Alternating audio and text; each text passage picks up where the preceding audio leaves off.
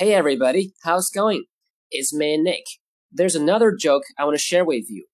The title is Money Marriage. A little boy asked his father, Daddy, how much does it cost to get married? Father replied, I don't know, son. I'm still paying. 好，来看标题：Money Marriage。Money 金钱，Marriage 婚姻，Money Marriage 金钱婚姻。 A little boy asked his father. 一个小男孩问他爸爸，Daddy, how much does it cost to get married? Cost 花费，get married 结婚。爸爸，结婚需要花多少钱？Father replied. 爸爸回答道：“I don't know, son. 我不知道，儿子。I'm still paying.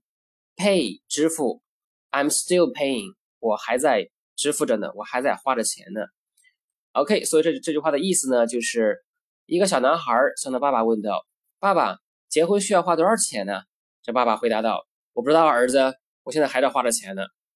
OK，I'm gonna read it one more time. Money marriage.